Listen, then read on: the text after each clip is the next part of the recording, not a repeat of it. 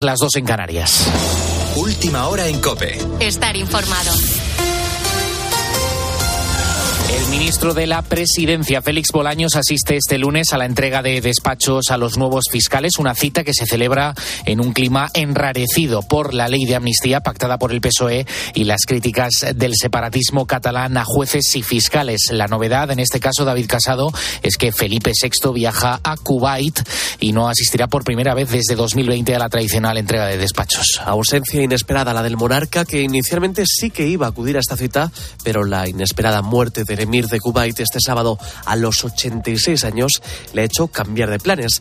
Felipe VI viajará hoy hacia el país árabe para transmitir sus condolencias y para encontrarse con Michal Almed, su sucesor de 83 años. El que sí que asistirá a esta cita será Félix Bolaños. El ministro de Justicia acudirá a un reparto de despachos envuelto en un clima insólito. Por un lado, la ley de amnistía y por otro, las críticas a los jueces. Bolaños ya se puso en contacto con los magistrados para transmitir su apoyo y que el Gobierno siempre va a defender la separación de poderes. De cara a este próximo 2024, los ciudadanos que van a cobrar más en España son nuestros pensionistas, concretamente un 3,8% más. Lo conocimos hace unos días cuando se adelantó el IPC de noviembre, pero ahora se ha confirmado. De media, se estima que las pensiones van a subir en torno a 45 euros al mes y para que te hagas una idea, ahora mismo la pensión de jubilación media en España se sitúa en 1.198 euros brutos al mes. Ahora se acerca a los 1.250. Pero atento porque si hablamos de máximas, estas se van a situar en 3.175. Como digo, es momento de recoger los frutos de ese trabajo tan importante. Quiero agradecer a los grupos políticos que estuvieron a la altura, también al diálogo social, para recoger esos frutos y para dar un mensaje de tranquilidad, de garantía a los pensionistas de hoy y del futuro. ¿no? Bueno, esto es lo que dice la nueva ministra de la Seguridad Social, Elma Saiz, la sucesora de José Luis Escribá. Ha sido ella la encargada de confirmar todas estas subidas. Una primera medalla que se ha querido colocar el gobierno, pero que contrasta y mucho con el análisis que hacen los expertos consultados por COPE. Por ejemplo, Elisa Chulia, que es profesora de Sociología de la UNED y directora de Estudios Sociales de FUNCAS, nos destacaba que uno de los grandes problemas, pero no, eh, el único, es que esta reforma se hizo del sistema de las pensiones, no se escuchó a nadie. Pero hay que tener en cuenta que el ministro presenta la norma ya hecha al Pacto de Toledo, a la Comisión del Pacto de Toledo, un día antes de su publicación en el BOE. Vamos a ver qué proceso de negociación ha habido. Aquí ha habido una urgencia extraordinaria relacionada con la necesidad de uh, percibir el siguiente tramo de los fondos Next Generation. Pero eso requiere un proceso de negociación, aunque sea un día y noche, hasta conseguir el máximo consenso posible. Con la fuerza de ABC. Cope, estar informado. La inmersión lingüística a examen. Desde este lunes y hasta el miércoles, un grupo de europarlamentarios van a visitar Cataluña para comprobar si se margina el español en las aulas. Esta visita se va a llevar a cabo después de más de un año de su confirmación. Desde octubre de 2022 se sabía que el Comité de Peticiones del Parlamento Europeo vendría durante el segundo trimestre de este 2023, pero aún así no se sabía exactamente cuándo. Vamos a repasar todos los detalles con Ana Huertas. La misión de este comité es evaluar si se está cumpliendo la legislación y las sentencias judiciales que obligan a impartir al menos un 25% de clases en castellano en todo el sistema educativo. Precisamente, Ciudadanos había solicitado esta visita para denunciar que esto no se estaba cumpliendo en los colegios catalanes. De hecho, si nos fijamos en los datos, un estudio llevado a cabo por la Asamblea por una escuela bilingüe en Cataluña y que ha analizado el modelo lingüístico de más de 2.400 centros escolares concluye que tan solo el 1,8% de estos centros, en concreto 44, imparten en español en todos los cursos alguna asignatura distinta de la de lengua castellana y de ellos tan solo cinco colegios incluyen entre estas asignaturas alguna de las materias troncales. Estos europarlamentarios evaluarán si esto es cierto hasta el miércoles. Tienes más información en nuestra página web en cope.es. Sigues en la noche de Cope con Adolfo Arjona.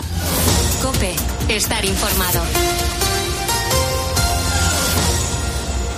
Escribe Adolfo Arjona en Twitter, en arroba la noche de Arjona. En nuestro muro de Facebook, La Noche de Arjona. O mándanos un mensaje de voz al 650-564-504.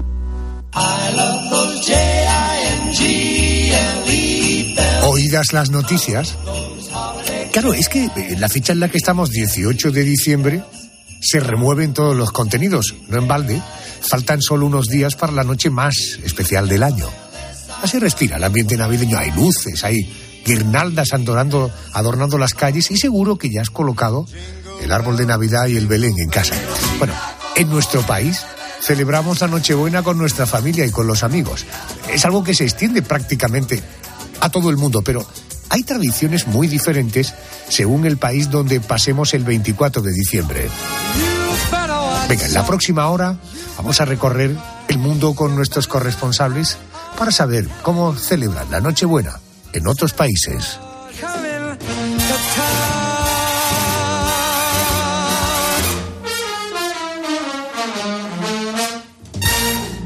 Non è un film, non è un sogno, sono un re nel mio regno. Regina sarai più bella che mai, camminando nella fantasía. Vamos a arrancar en Italia. En Italia las familias celebran estas fechas con familia y con amigos y hacen honor al dicho italiano, disculpen mi italiano, Natale con i tuoi, Pascua con chi vuoi, algo así como Navidad con los tuyos, Pascua con quien quieras. Bueno, pasear estos días por Roma, ver el árbol de Navidad situado en el centro de la plaza de San Pedro, junto al Belén, en tamaño real, es uno de los planes favoritos de los italianos. Y la noche del 24 de diciembre, miles de cristianos acudirán al Vaticano para celebrar la Nochebuena y recordar el nacimiento de Jesús en la Misa del Gallo. Vamos a saber un poquito más de la vigilia di Natale, así llaman los italianos, a su Nochebuena. Creo que ya tenemos, iba a decir nuestra corresponsal, nuestra corresponsal, nuestra amiga, nuestra compañera. Querida Eva Fernández, muy buenas noches. Muy buenas noches, Adolfo. Bonanote, tu italiano es fantástico y, y, muy feliz Navidad a todos los oyentes. Igualmente para ti, feliz Navidad. Oye, el 24 el Papa preside la Misa del Gallo desde el Vaticano. Eh, ¿Tienes información de cuál es el origen de esta misa y a qué se debe este nombre de la Misa del Gallo? Bueno, pues eh, fijaros que no hay unanimidad, ¿no? La mayoría de los historiadores y las voces más autorizadas en cuestiones litúrgicas, aquí cada año, cada vez que conozco a uno nuevo especialista en liturgia, se lo pregunto. Bueno, pues la verdad es que la mayoría en Roma señalan como origen a un papa, el Papa Sisto III, eh, para situarlo en el siglo V, ¿no? Que fue quien se le ocurrió la costumbre de celebrar en Navidad justo la vigilia nocturna a medianoche, eh, previa a, al día 25 de diciembre. Y entonces, como era esa hora medianoche, era antes de que el Galus Cantaverit, antes de que el gallo cantara, porque en aquella época hablaban en latín. ¿no? Entonces, según las antiguas tradiciones romanas, el nuevo día comenzaba en la medianoche con el canto del gallo. Entonces, ahí la teoría. Mmm, más vigente es esta, en la misa del gallo, porque era la misa del antes de que el Galus Cantaverit. Pero, pero bueno, mmm, otra de las fuentes que, que, bueno, tampoco va, es un poquito más poética, ¿no? Pero es la que la tradición eh, italiana y en muchos países del mundo consideran como la que les gusta más. Es que, eh, bueno, pues dicen que durante el nacimiento de Jesús en Belén había un gallo en el establo, que fue el primero en ser testigo de, de lo que había ocurrido ¿no? Y se encargó de pregonarlo a los pastores, por lo que el nacimiento de Jesús fue anunciado ad cantus galli, ¿no? Es decir, al canto del gallo. El caso, Adolfo, es que se ha quedado definitivamente sellada esta misa con el nombre de Misa del Gallo, que este año el Papa va a celebrar un poquito antes de, de la medianoche, lo celebrará a las siete y media de la tarde. Eva, ¿y cómo es una Misa del Gallo en, en el Vaticano? Supongo que debe tener algo de, de especial, más allá del de hecho espiritual y, de, en fin, uh -huh. eso forma parte de la intimidad de cada uno, pero supongo que no es una misa cualquiera. Ah, efectivamente, es, es, una preciosidad y es un privilegio para quien quiera participar y animo, te animo a ti, Adolfo, y a todos los oyentes porque, porque puede entrar todos los que quieran. Se celebra dentro de la basílica, no en el exterior porque hace mucho frío, ¿no? A las eh, a esos días en Roma ya conocéis que, que, la humedad en Roma a partir de las seis de la tarde es muy intensa y más en diciembre. Y allí, bueno, pues podemos acudir todos los que todos los que se quieran a medida que haya sitio. En cuanto deje de haber espacio, ya no puede entrar nadie más, ¿no? Los únicos con invitaciones VIP, digamos, de élite es el cuerpo diplomático, que está invitadísimo y ahí les vemos con eh, las galas eh, totalmente, con, con sus trajes, digamos, honoríficos y algunos afortunados también que pueden situarse en las primeras filas. Y eso sí, Adolfo, hay que contar con que la ceremonia es larga, por lo que la cena tendremos que, dejarla preparada en casa si vamos antes a la misa del gallo en la Basílica de San Pedro. Es una liturgia larga porque se interpreta la misa gregoriana y podemos escuchar al coro de la Capilla Sistina, que es fantástico. Los oyentes de COPE, el concepto, el término urbi et orbi, en la ciudad del Vaticano, eso tiene lugar el día 25, al día siguiente de la Nochebuena. Eh, ¿Qué significado tiene esta ceremonia? Bueno, pues la verdad es que mm, es una, mm, son, es una mm, bendición especialísima del Papa. Esas palabras en latín significan a la ciudad y al mundo.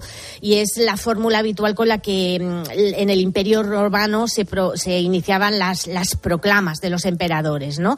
Se, importe, se imparte únicamente, Adolfo, en dos fechas: el, el día de Navidad y el domingo de Pascua. ¿no? Y también, eh, por supuesto, de forma excepcional, el día de la elección papal. Al finalizar del con, el conclave cuando conocemos al nuevo Papa que se presenta ante Roma y ante el mundo. Y es una bendición también muy especial porque va con regalo. Digamos que todos los, los, oyentes, todos los que lo siguen por los medios de comunicación, por la cadena COPE, que lo retransmitiremos eh, como cada año, eh, reciben indulgencia plenaria, que, mm, bueno, pues es una, una gracia especial que si se siguen las condiciones que marca la Iglesia de, de, mm, de estar arrepentido, de recibir el sacramento de la confesión y también de comulgar, pues se nos perdonan todos los pecados hasta la fecha. O sea que es una bendición seguida por más de 150 cadenas de televisión de todo el mundo. Es la retransmisión más emitida desde San Pedro y también, por supuesto, lo podrán seguir en, en COPE y en 13, nuestros oyentes. En términos políticos sería una especie de amnistía, pero en este caso con perdón. ¿eh? Tiene que haber un perdón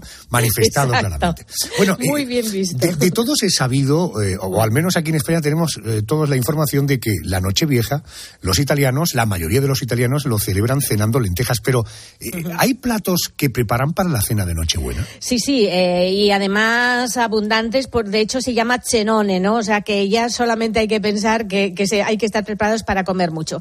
Sobre todo los antipastos. perdón, chenone, ¿qué significa? Sí, es un una, claro, una, la cena es em, la cena ah. y el chenone, ah, pues imaginaros, pues un chenón, un fenón por con todas las de la ley, ¿no?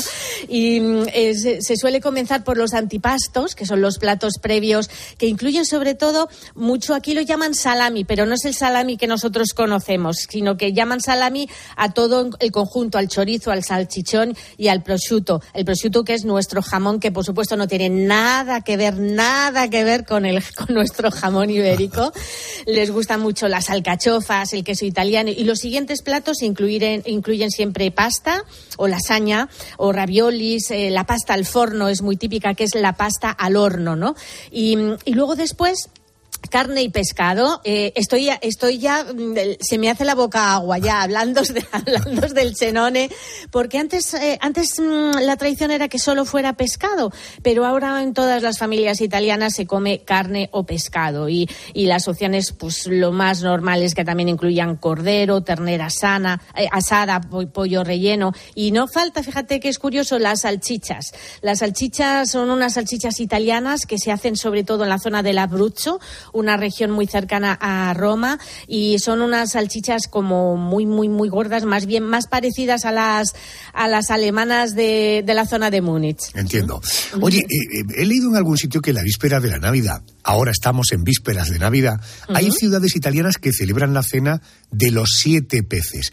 Eh, cuéntame dónde se celebra y en qué consiste esta fiesta. Bueno, pues sobre todo se celebra, Adolfo, en las, en las zonas del sur de Italia y esos siete peces representan, de, unos dicen que a cada uno de los siete pecados capitales y otros a los siete sacramentos, ¿no? Hay dudas también sobre el origen, pero mm, eh, lo increíble de esta, de esta cena, de esta forma de cenar, es que fíjate, se celebra hoy casi más en Estados Unidos que en Italia, debido a los inmigrantes que lo llevaron a Estados Unidos. Entonces allí es la zona de los siete peces, es que es, es tradicional y consiste, pues como os podéis imaginar, en siete platos de pescado, sobre todo el marisco, y como en Nápoles que lo celebran así muchas veces, pues les gusta todo a la grande, lo normal es que no solo haya siete platos de pescado, sino llegan hasta trece platos. Qué barbaridad. Sí, sí, ¿Y, esto, sí. ¿Y por qué siete peces?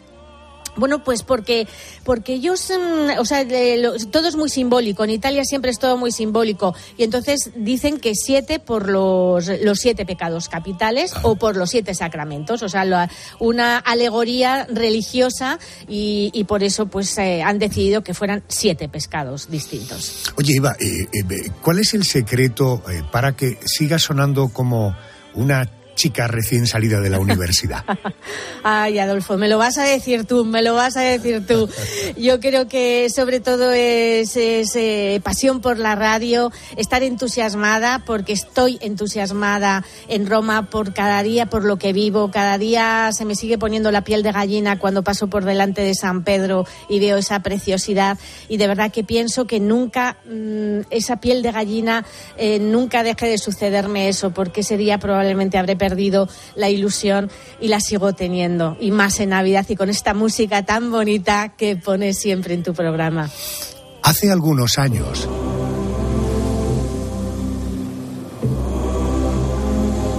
la COPE ya muy acostumbrada a recibir noticias duras, difíciles, nos dejaba Paloma Gómez Borrero. Fíjate, cuando eh, Paloma deja de estar con nosotros, cuando vivimos el luto de Paloma, la siguiente pregunta que había que hacer es ¿y quién puede sustituir a Paloma? No, no sé quién fue la persona talentosa que pensó que Eva podía ser un relevo perfecto.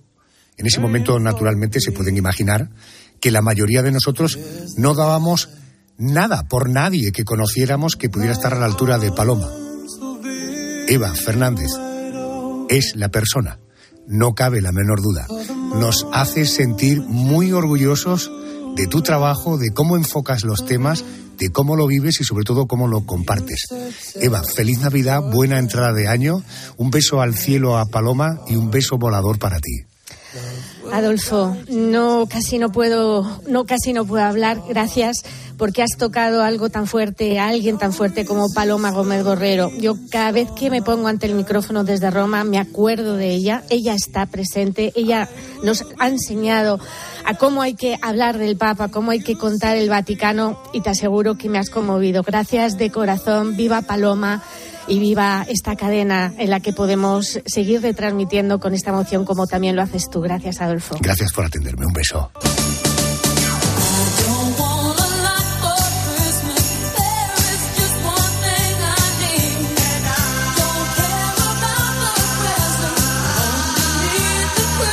Empeñados en recorrer el mundo para saber cómo se viven estas fiestas. Dicen que ellos son los grandes expertos en celebrar fiestas por todo lo alto. El país se transforma cuando llega Halloween, se paraliza por acción de gracias y por supuesto se llena de luces y de música cuando llega la Navidad. Supongo que imaginas cuál es el siguiente destino al que te quiero llevar. Vámonos a Estados Unidos.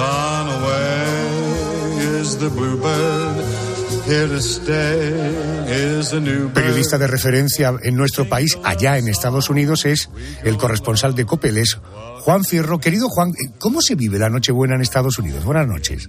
Buenas noches, Adolfo. En Estados Unidos las celebraciones de la Navidad se centran fundamentalmente en el día 25. No hay una tradición de celebrar la Nochebuena. Reunión familiar, eso sí, el día de Navidad, donde gastronómicamente el pavo, como en el Día de Acción de Gracias, vuelve a ser protagonista. Al pavo tenemos que unirle las galletas de jengibre, como se conocen aquí las Christmas cookies, y también el ponche de huevo, el eggnog con algún licor, peligroso cuando hay más licor que huevo. Según las encuestas, nueve de cada diez estadounidenses celebran la Navidad pese a la gran diversidad cultural de este país. Aquí el árbol de Navidad es el rey y las decoraciones navideñas van mucho más allá de las calles comerciales de las ciudades grandes o pequeñas. Llenar las fachadas o los jardines de las casas particulares con cientos de luces es otra de las tradiciones, o también podríamos decir de las competiciones navideñas de este país. Podríamos añadir que en cada casa americana vive un alcalde como el de Vigo por esa pasión a veces exagerada por las luces navideñas. Desde Washington, feliz Navidad para todos. Gracias, Juan. Feliz Navidad y buena entrada de año. Vamos a poner rumbo ahora al lugar donde empezó todo, a la cuna del cristianismo. Un lugar históricamente marcado, sin duda, por el conflicto avivado en este 2023. Vámonos a Tierra Santa, vámonos a Israel.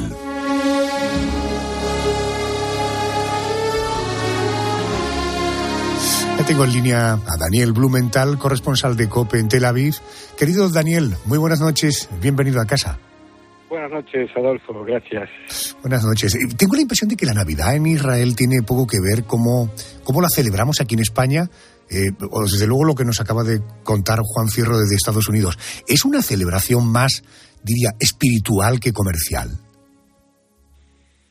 Sí, Sierra Santa es es el único lugar histórico donde la trascendental presencia divina se manifestó en carne, Adolfo. Es la tierra donde podemos experimentar el quinto evangelio, como creo dijo una vez el Papa Benedicto XVI. Es sin dudas una celebración muy espiritual, principalmente si tomamos en cuenta la proximidad física del sitio al nacimiento de Jesús. La misa central de medianoche, el día 24 de diciembre, se celebra ni más ni menos que en la iglesia de la Natividad, en Belén. Sabes, yo visité esa iglesia eh, frente a la plaza Manger, la plaza del Pesebre en Belén.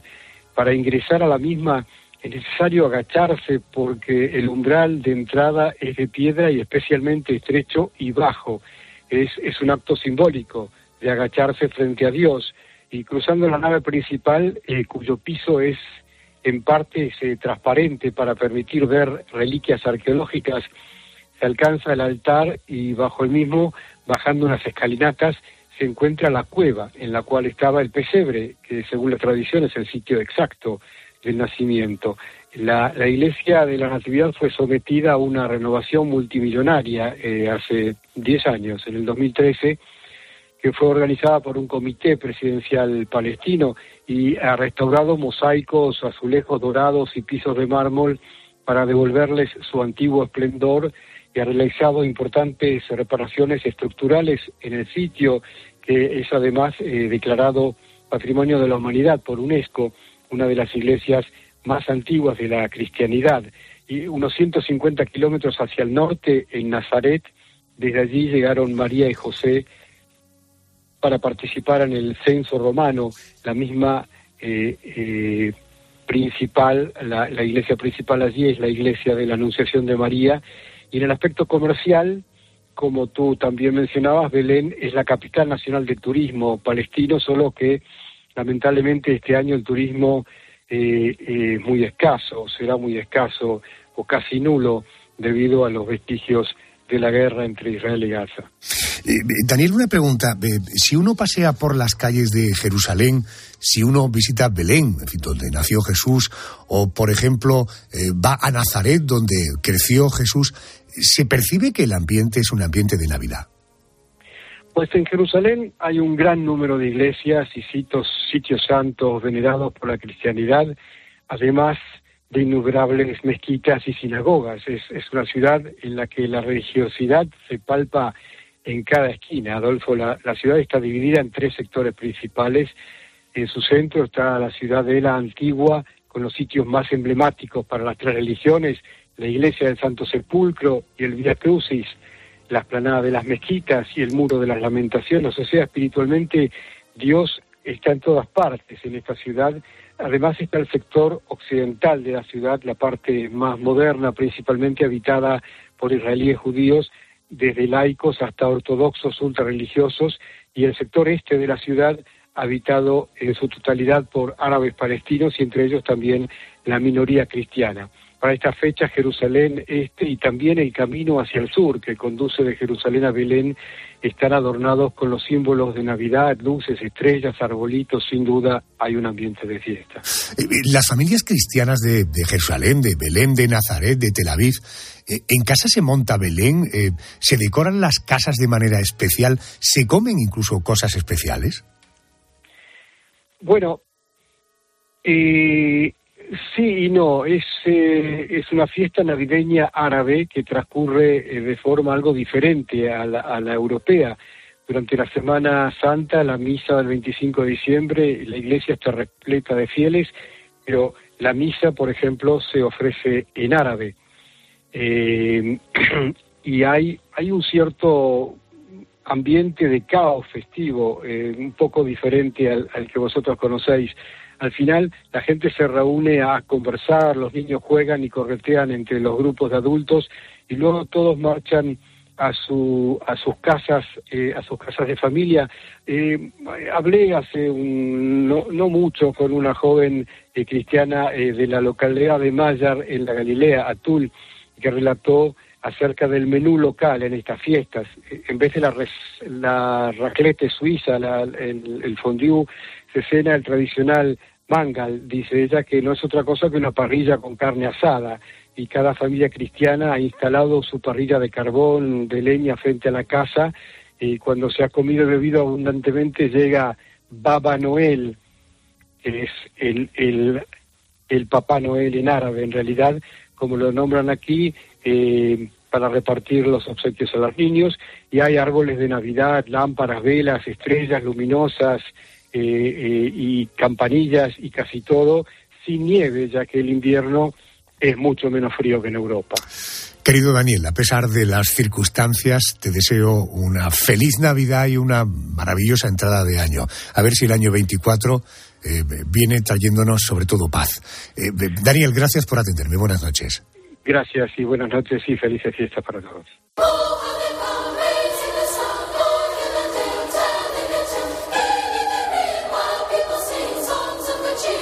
Seguimos viajando. Y para las familias ucranianas, la Navidad es la fiesta más importante del año. Su origen no solo está en las tradiciones cristianas, también tienen parte de la cultura precristiana pagana y como se rigen por el calendario juliano, que es regulado por la Iglesia Ortodoxa. La Navidad que corresponde al 25 de diciembre en Ucrania se celebra el 7 de enero, pero este año, para alejarse de las tradiciones de la Iglesia Ortodoxa rusa alineada con Putin, han aprobado una ley para trasladar su fiesta al 25 de diciembre. Va a ayudar, eh, Ricardo Marquina es nuestro corresponsal de la COPE en Moscú, enviado especial en, a Kiev por razones, en fin, que no hace falta explicar. Querido Ricardo Marquina, muy buenas noches. Muy buenas noches. Ricardo, ¿las calles eh, en Ucrania eh, se llenarían de luces y adornos navideños? ¿Podríamos, no sé, encontrar mercadillos tradicionales de esta época del año si el país viviera en paz? Por supuesto, la Navidad es muy importante. Eh, la Navidad en los países eslavos, en esta parte del mundo, es fundamental. Eh, son países cristianos y se, se dividirían, dividirían dos partes. Por una parte, el Año Nuevo. El Año Nuevo es el 31 y luego, luego la Navidad, como bien habéis dicho, es el 7 de enero en la mayoría de los países ortodoxos cristianos. Y sí, todas las ciudades tienen sus luces, sus, eh, su, la música navideña y la, la, celebración muy similar a lo que podríamos ver en el centro de Madrid, Barcelona o Zaragoza, por ejemplo. Oye, durante la cena de Navidad he leído que se suele servir una especie de, no sé, de zumo dulce de frutas secas. ¿En qué consiste esta bebida tan popular en Ucrania? El, el Uzbar, tengo que decirte que a mí no me va mucho. Es una bebida hecha a base de frutas eh, deshidratadas que se cuecen durante largo tiempo, tiene un sabor agridulce, a veces un poquito amargo debido a estas frutas. Sería como el, la tradición del vino caliente en Francia, pero evidentemente sin alcohol. Es, eh, es un sabor muy navideño porque se sirve prácticamente solo en el mes de enero, solo durante el, la, el, periodo navideño, aunque se puede encontrar en restaurantes de comida ucraniana casi todo el año, pero es raro el ucraniano, el ruso, el polaco, el lituano que pide un uzbar fuera de fechas. Entiendo. Hay un plato que es el kutia, que se suele tomar en esta época. ¿Esto del kutia de qué va? ¿Que es un, un plato de carne?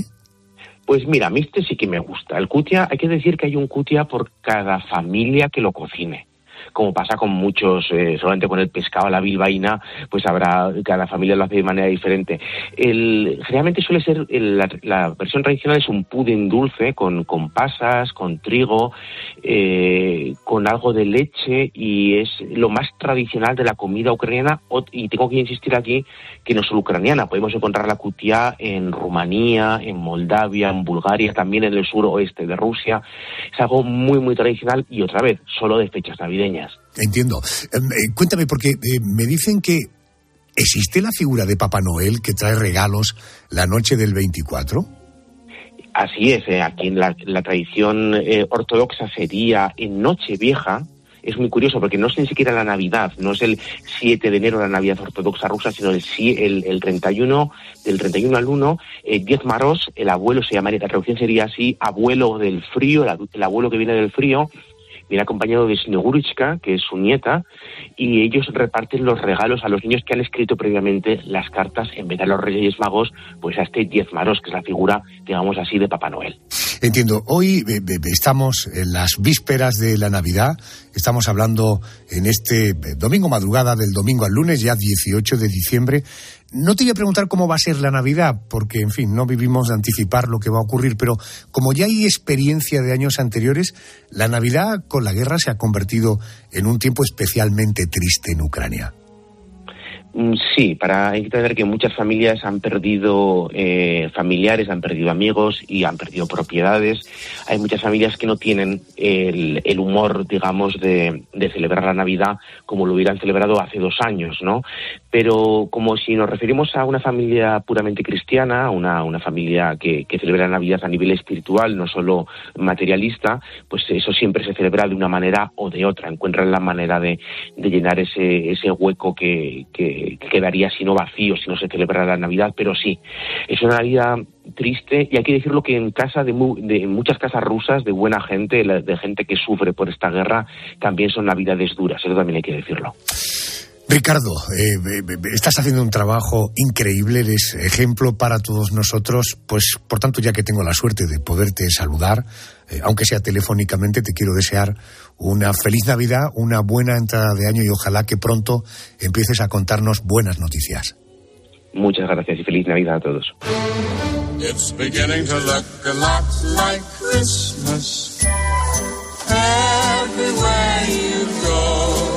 ¿Y Marruecos? ¿Se celebra la Navidad en Marruecos?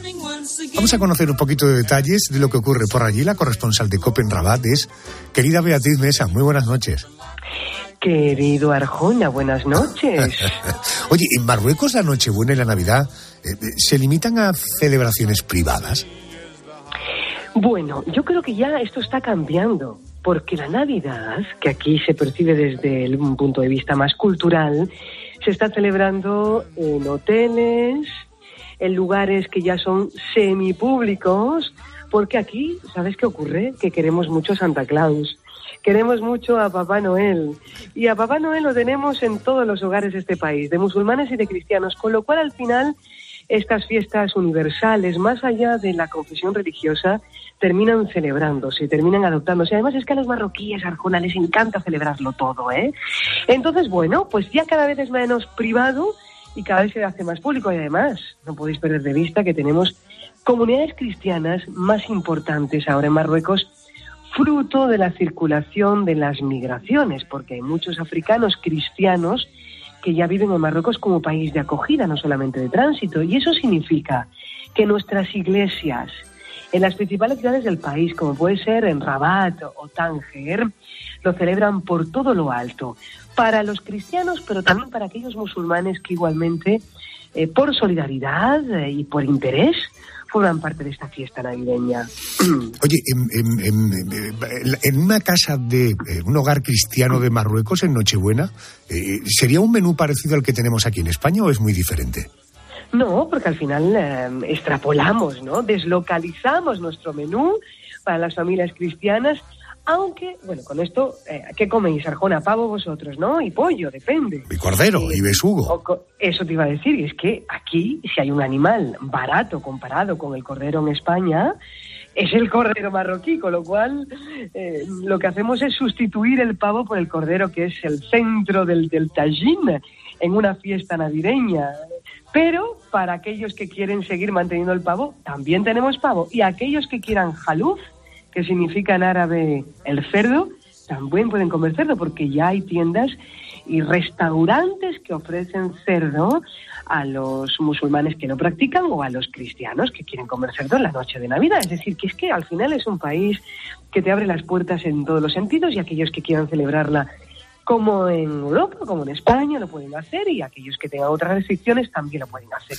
Esto es Marruecos, el país del Mediterráneo abierto a todas las confesiones y abierto pues eh, a todas las identidades culturales. A ver si en la siguiente te pillo. En España en Nochebuena no faltan los peces en el río o las campanas de Belén. ¿En Marruecos hay música o canciones tradicionales navideñas?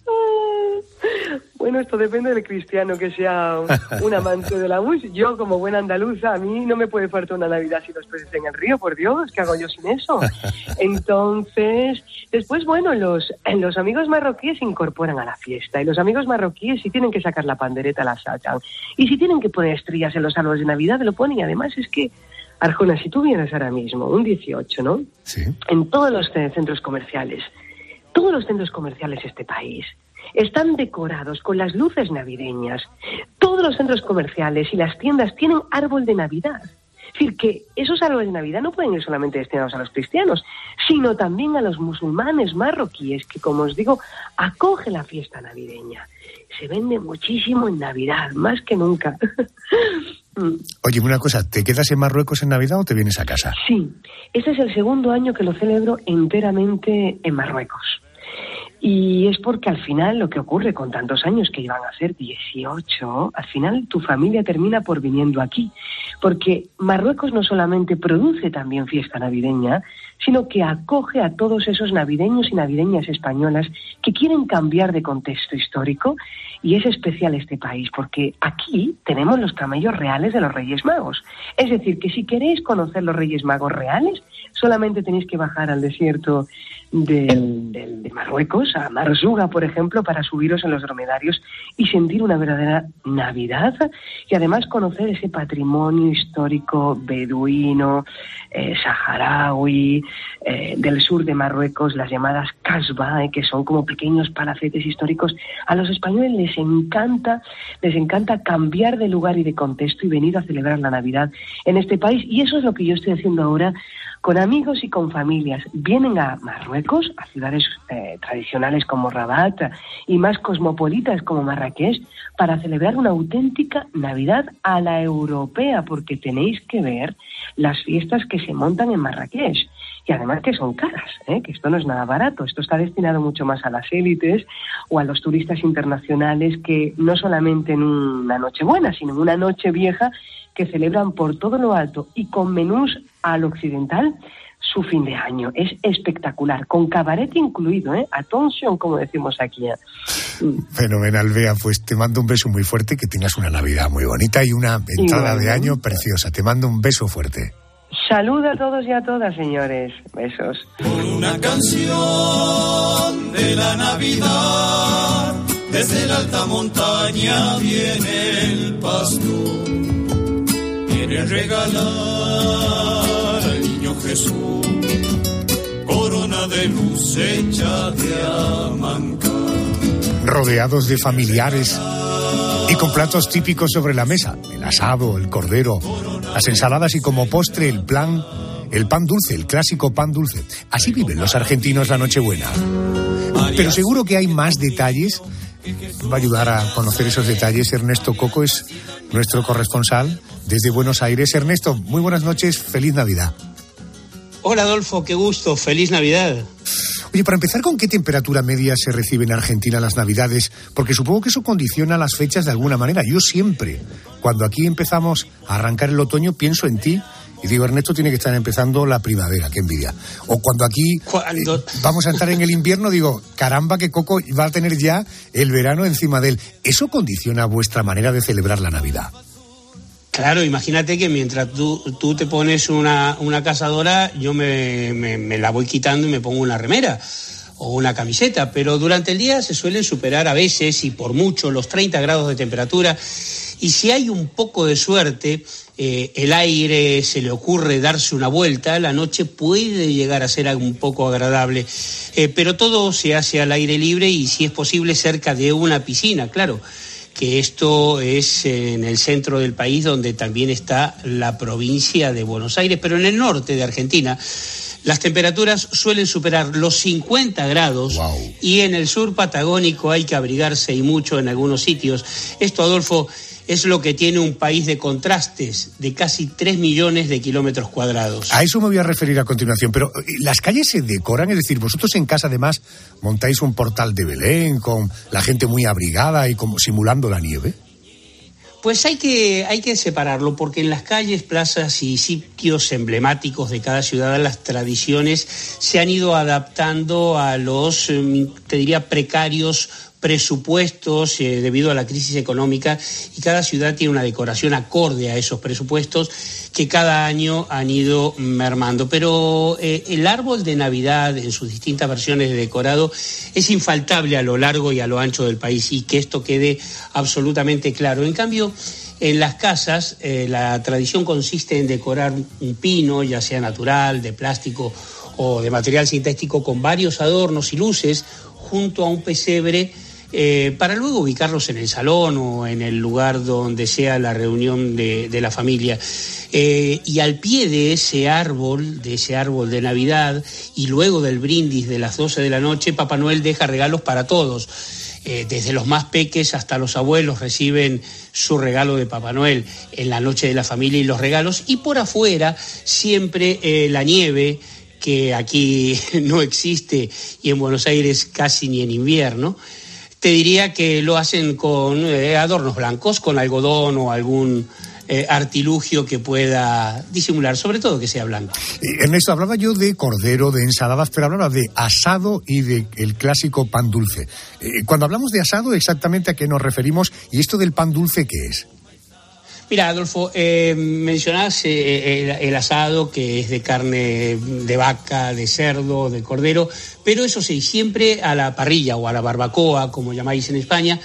Eh, pero bueno, antes de meternos en eso que es tan clásico, el, cerdo, el cerdo a la parrilla, el costillar o, el cordero, no nos podemos olvidar, y antes de meternos en el pan dulce, no, no, nos podemos olvidar de algo que es infaltable en cada mesa argentina en la noche navideña y es el vitel toné, que consiste en lo que aquí llaman el pelleto y en España es el redondo de ternera ah. cortando, cortado en fetas, embebido en una salsa de anchoas, atún y mayonesa, aunque en ocasiones se suele agregarse alcaparras a esa receta. Pero si te parece, eh, le entramos, como dicen por aquí, al pan dulce.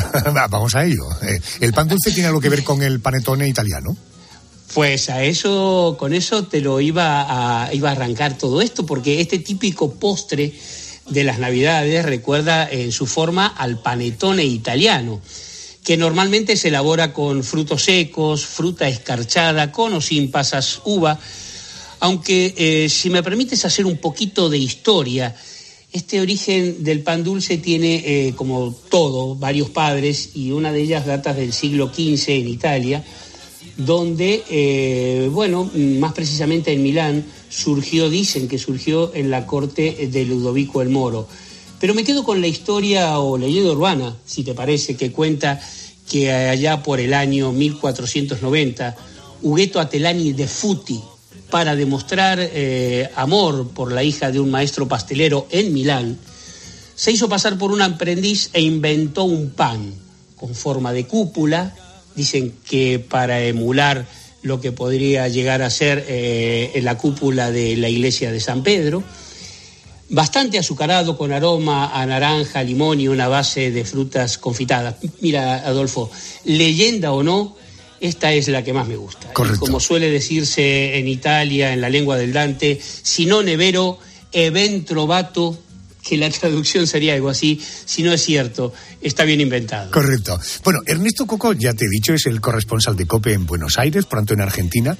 Ha dicho también Ernesto que es un país de contrastes Argentina por su extensión. Eh, debo entender, por tanto, que la Navidad no es lo mismo, no se celebra igual en el norte que en el sur que en el centro del país. Y eh, no, no precisamente porque eh, tengamos en cuenta, como para ubicar geográficamente a la gente, que en la provincia de Buenos Aires y lo que sería desde el obelisco, que lo podíamos tomar como el punto de referencia, el punto cero, y 60 kilómetros alrededor, que sería el Gran Buenos Aires, ahí eh, habita el 40% de todo el país, de los 40 millones de habitantes. Pero por lo general, las tradiciones suelen ser bastante similares, sobre todo en lo que a gastronomía se refiere, teniendo, por supuesto, como base la carne, a pesar de la tremenda crisis económica y el repunte en los precios que ha, que ha dado eh, la carne. Pero el asado argentino, en sus distintas variantes de carnes, no puede faltar en la noche navideña. Tampoco los arrollados salados, empanadillas y, claro, lo que eh, te decía antes del vitel toné. Eh, aquí eh, se utiliza mucho la, comida fría, son las empanadas, que allí llamáis empanadillas, de distintos cortes, pueden ser de pollo o fundamentalmente de carne. Pero los postres sí suelen prepararse en casa, suelen ser macedonias, helados que se hacen o se compran, por supuesto, eh, y sobre el final los frutos secos, esa es la tradición, con muchas calorías que han venido de la Europa con toda la cantidad de inmigrantes que hay en este país, decían los frutos secos, y para brindar sidra o vinos pumantes, eso sí, muy frío.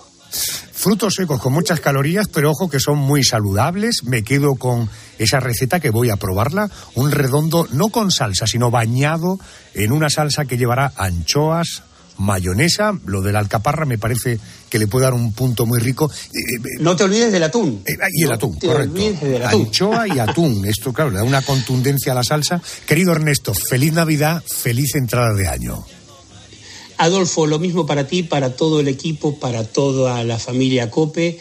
Y desde aquí estaremos brindando, pero vosotros, como siempre, entráis a la Navidad antes que nosotros. Hay cinco horas de diferencia. Cuando vosotros estéis brindando, nosotros nos estaremos eh, duchando y poniéndonos realmente guapos para pasar esa Nochebuena. A Coco no le hace falta decorarse mucho, ya es guapo, viene de fábrica lo suyo. Ernesto, gracias, un abrazo. Un abrazo, Adolfo, gracias a ti.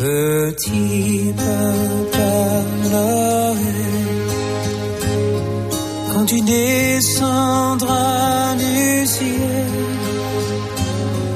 avec tes jouets par milliers, n'oublie pas mon petit soulier. La Navidad es una de las fechas más esperadas por los franceses. Está considerada como una de las fiestas más importantes del país. Es momento de reunirse con la familia, de hacer regalos y de compartir comidas especiales. Vamos a conocer un poquito más cómo se celebra la Navidad en Francia. Me apoyo en Asunción Serena, es corresponsal de COPE en Francia, en París. Querida Asunción, muy buenas noches. Hola, ¿qué tal, Adolfo? Muy buenas noches. Buenas noches. Bueno, con una tradición gastronómica tan variada, Mm. en Navidad las reuniones alrededor de una mesa tiene que ser un espectáculo, porque he leído que la cena del 24 de diciembre fue reconocida por la UNESCO como Patrimonio Mundial Inmaterial de la Humanidad. ¿Qué, qué- qué tipo de platos se suelen poner en estas cenas? Pues mira, la verdad es que es variado, depende también un poco de las costumbres que tenga cada familia y también un poco de las regiones.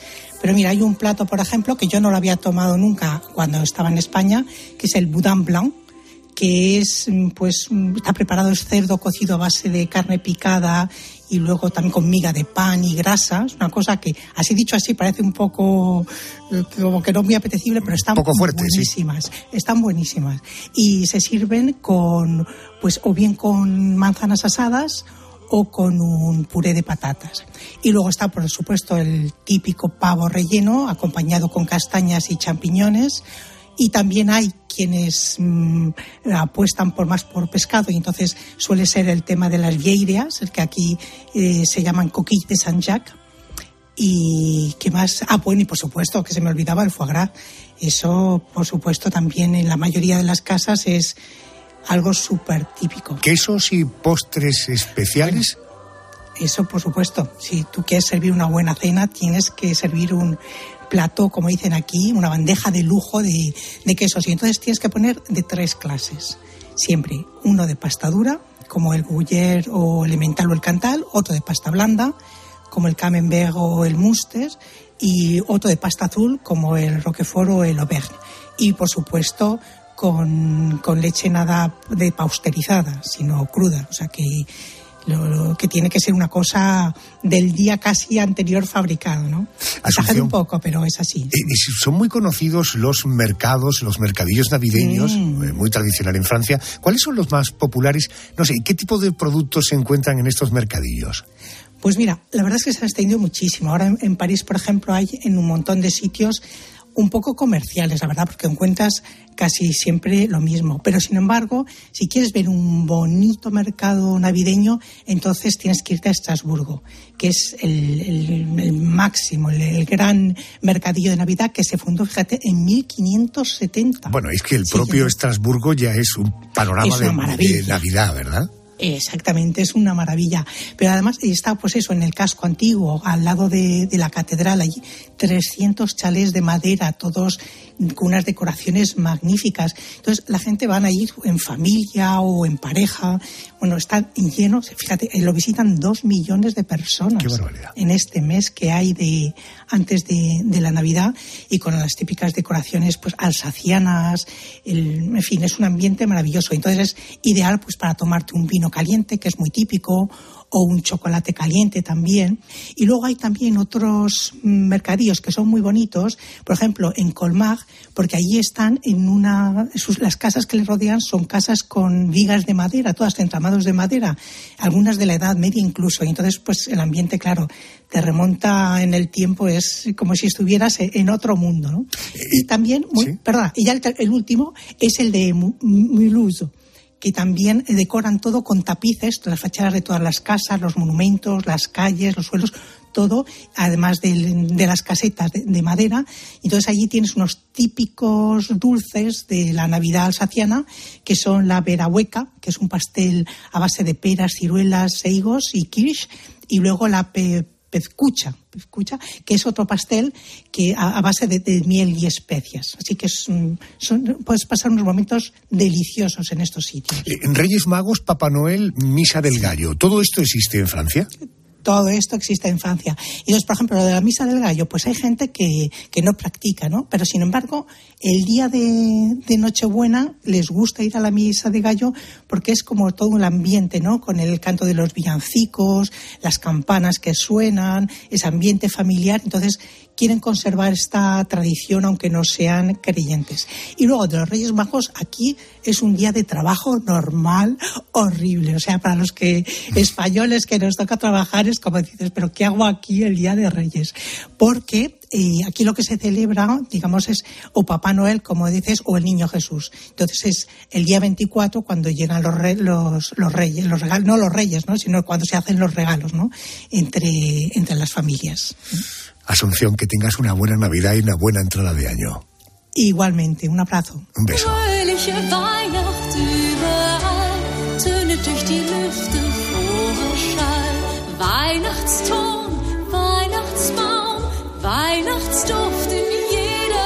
Bueno, en nuestro siguiente destino viven la Navidad desde finales del mes de noviembre, con atracciones de feria, con pistas de hielo, no sé, con decenas de puestos navideños.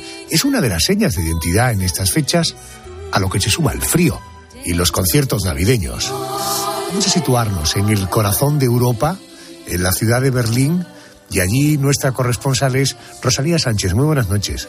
¿Qué tal? Buenas noches, Adolfo. Eh, probablemente eh, los mercadillos alemanes sean una seña de identidad de la Navidad en Alemania. Imprescindibles, no solo seña de identidad, sino que, que dan la forma al- a, a la Navidad. Es lo que más vivimos y más disfrutamos en estas fechas y durante todo el Adviento. Rosalía, eh, en Alemania el día 24 y el día 25 eh, son días tan familiares como para nosotros aquí en España. Son familiares, no tan, tan, tan familiares como en España, diría yo. Lo nuestro es que es mucho, mucho. Aquí el 24 lo que se hace es decorar el árbol, que, que por cierto tradicionalmente se adorna con velas de verdad, que a mí siempre me da mucho miedo los niños correteando por la casa y las velas en el árbol encendidas, pero no, son muy hábiles al, al colocarlas y la verdad es que yo no he presenciado ninguna ningún incendio doméstico, ninguna desgracia. Pero bueno, eso es lo que se hace el 24, decorar el árbol. Y no hay esa gran cena nuestra para nada. Se toma una cena ligera a las 6 o las 7 y los niños a la cama. Es una Stille Nacht, una noche de silencio, la Nochebuena, en comparación con el bullicio que suele ser nuestra Nochebuena, ¿no? Aquí se llama Nochebuena se dice Heilige Abend, Noche Santa, y se caracteriza por el silencio. Eh, el día 25 se celebra en familia, pero más bien el estricto núcleo familiar, ni siquiera están a menudo los abuelos. Y después el día 26, que aquí es también festivo, se llama el segundo día de Navidad, ese día sí que se realizan eh, visitas a la familia y se va a tomar algo con los abuelos, con los tíos pero es más bien una visita. Eh, de nuevo, no es siempre una gran comida como las nuestras. Y ese día también, igual que el 25, se va a conciertos. Los días 25 y 26 se escucha música, se llevan los niños al o se hace música en casa. Los propios miembros de la familia, pues se, se celebra música con los niños. aunque sean comidas más ligeras, ¿hay algún plato típico de estas fechas? Sí, bueno, eh, claro, hay el ganso asado con col roja, por ejemplo, o la carpa, son platos típicos de, Nochebuena y, de Navidad. Y luego, pues toda una serie de goloserías y de dulces, que ahí sí que el catálogo es amplísimo. Los Lebkuchen, los Stollen, eh, las Speculatius, que son unas galletas de jengibre. Y aquí en Berlín, muy particularmente, el Baumkuchen, que es un dulce que lo hay prácticamente, bueno, que es de Berlín, Berlín, el auténtico dulce navideño de Berlín, que es un dulce medieval, aunque eh, dice la tradición que procede de la antigua eh, Grecia, o sea, fíjate de dónde venimos, y, que es una especie de pasta muy, muy fina, eh, vuelta sobre vuelta, o sea, que va con muchas capas, y que se hornea fuera, al, al fuego, a la llama libre, ¿no? Dando vueltas. Y está riquísimo, Adolfo. Eso, yo que soy muy golosa, pues eh, bueno, y estáis invitados a probarlo, a ver si os acercáis a una Navidad por aquí. Berlín es un lugar recomendable para visitar en Navidad. Sí, sí, durante todo el invierno, durante todo el Adviento merece la pena precisamente por los mercaditos de Navidad. Choca mucho a los visitantes en esta época del año, les cuesta, no es jet lag, pero casi adaptarse al horario solar, porque ahora mismo a las 3 de, es ya de noche, a las 3 de la tarde. Cuando empieza el telediario, aquí ya es de noche. Y, bueno, precisamente son tan importantes por ese motivo los mercaditos de Navidad, ¿no? Porque esa iluminación especial, esa iluminación, digamos, que, que, da ilusión, que te da ganas de salir, que te da vidilla, esa toda segunda parte del día, que si no, pues eh, casi solo le apetece a uno encogerse en una manta en el sofá o meterse en la cama directamente. Esta voz que oyen no es la solista de un gran coro, es la corresponsal de Rosalía Sánchez que suena como Los Ángeles. Te deseo feliz Navidad y un maravilloso día de Nochevieja y por tanto un año muy feliz. Gracias por atenderme. Un abrazo muy fuerte para todos y feliz feliz Navidad.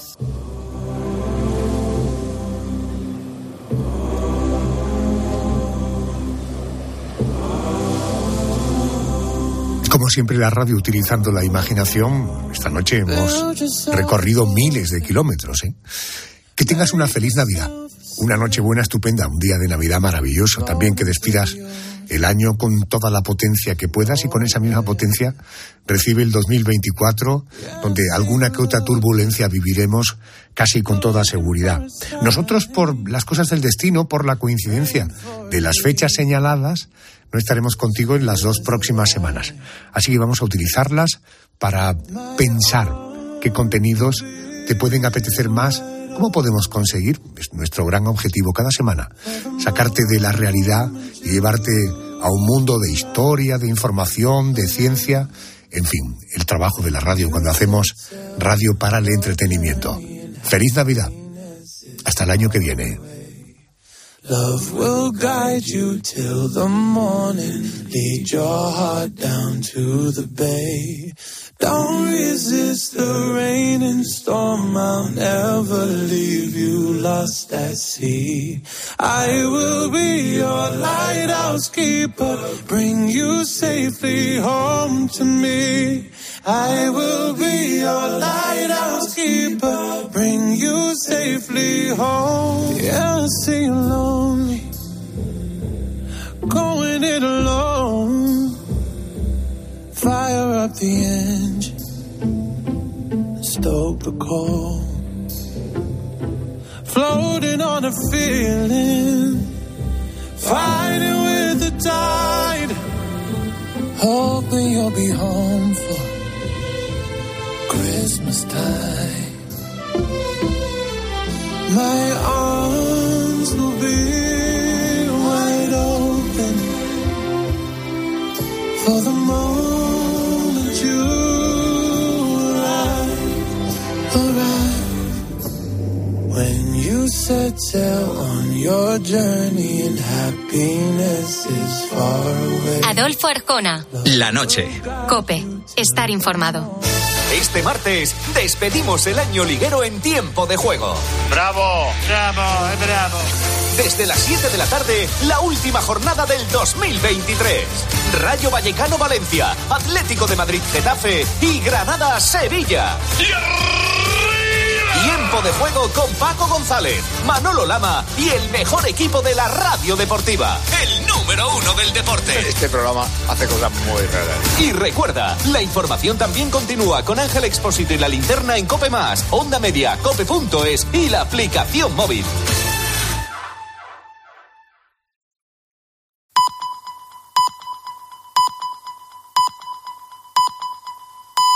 Alcanzamos las 4 de la madrugada.